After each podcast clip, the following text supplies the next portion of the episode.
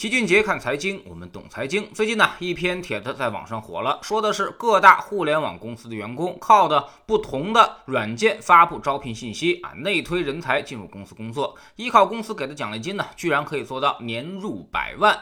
这事儿啊，可让咱们吃瓜群众是羡慕坏了。互联网内推虽然不是什么新鲜事儿了，但以前大家都只认为它是一个求职渠道，但还真没想到竟然变成了一条发财之路。甚至有网友发现，在闲鱼上啊，居然还能找到某些大厂的内推码。那么什么是内推呢？简单来说，就是内部员工啊跳过招聘网站，直接把你的简历递交给人力资源的同学，而人力资源的同事呢，他们会优先处理内推信。认为熟人介绍的会比较精准，只要内推人员进行面试，推荐人员就能拿到一笔奖金，成功入职以后还能再获得几百到几千元的奖金。像网上爆出来某大厂员工两年内推了一千一百多人，仅靠推荐就赚了几十万。还有呢，另外一个大厂的员工透露说，依靠内推实现了财务自由。有的人就纳闷了，说公司人力资源部门干的不就是这个事儿吗？何必多此一举呢？首先就是现在科技行业抢人特别内卷，每到招聘季的时候，各大互联网大厂几乎都要宣布启动史上最大的招聘计划啊！今年最先开启校招的就是字节跳动，一次性开放了四千多个研研发类岗位。京东的应届生需要比去年多增加百分之三十，而蚂蚁呢，招聘人数是上一年的二点五倍。美团则是计划今年一共要招满十万人啊！随着公司越来越大，代码和服务的范围也就越来越大。再加上呢，互联网行业流动性极大，很多人都是干一年两年就换个地方，所以各种人才需求是极大的，平均每年都要招进来数千人。人力资源呢，可谓是忙得不亦乐乎。其次呢，就是人招的多了，就没工夫一个一个去翻简历了，需要人才的精准匹配才行，这样呢，才能够提高招聘效率。只有内部人员对于公司的岗位和职责理解的更加透彻，所以他们推荐的人基本也都八九不离十。这对于人力资源来说啊，确实省了不少的麻烦。所以，与其把费用放到外部招聘网站上，还不如给内部员工。这样呢，钱没多花，大家也都省事儿。第三，站在员工的角度来，说其实互联网也是一个圈层，大量跳槽之后呢，各种离职群、老同事群啊，里面动辄就趴着几千号人。所以，只要一发信息啊，很多前同事就会主动过来报名，所以能够快速的产生影响，匹配需求，自己还有大把介绍入职奖金可以拿，而且还能够扩展人脉资源。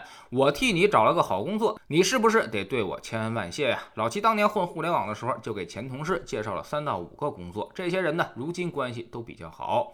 第四呢，原来大家还都只是介绍朋友，但现在内推这个事儿啊，已经变成了一个生意啊。在某乎的问答上，一个关于大厂的解答当中，几十个答案里面，仅有个别没有内推码。还有部分员工通过和社会机构合作，承诺保证拿到 offer，赚取求职者的巨额介绍费。人力资源呢，肯定是知道的，但也是睁一只眼闭一只眼。他们也乐得其他员工替自己干活，反正找到合适的人才才是目的。至于怎么来的，并不重要。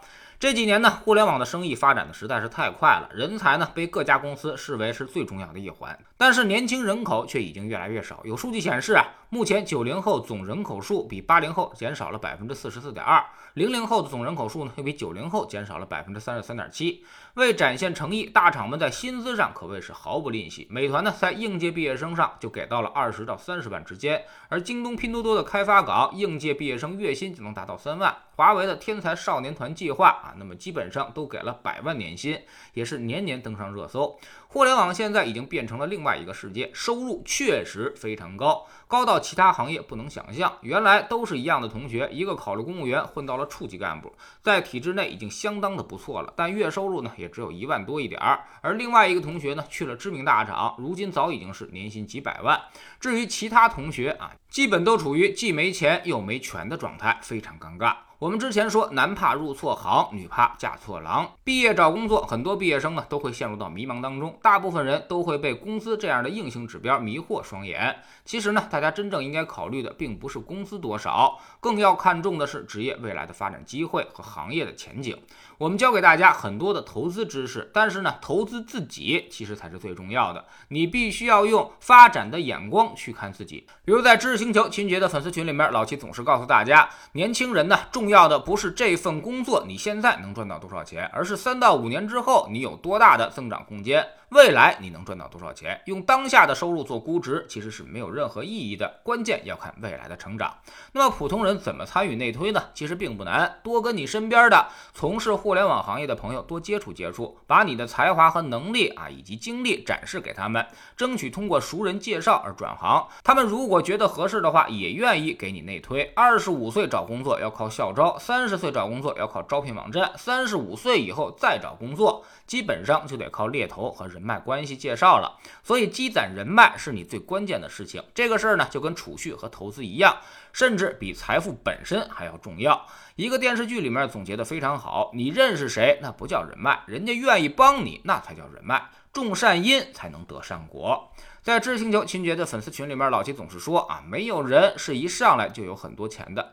第一桶金呢，基本上都是靠职业和工作积攒而得。那么你的职业进入快车道，原始积累的速度就会更快。如果你的职业不行，那么本金积攒就很困难，最后也必然影响总体的投资效果。总想着搏一搏，单车变摩托啊，但是呢，最后往往就是十赌九输。这就是为什么越有钱的人最后呢也就越有钱，因为人家的心态更好。我们总说投资没风险，没文化才有风险。我们不但会给你结论，还会告诉你逻辑和原因，让你自己掌握这套分析方法和技巧。在知星球老七的读书圈里，我们正在为您带来《情商》这本书啊。拥有更好的心态，就必须要学会控制自己的情绪。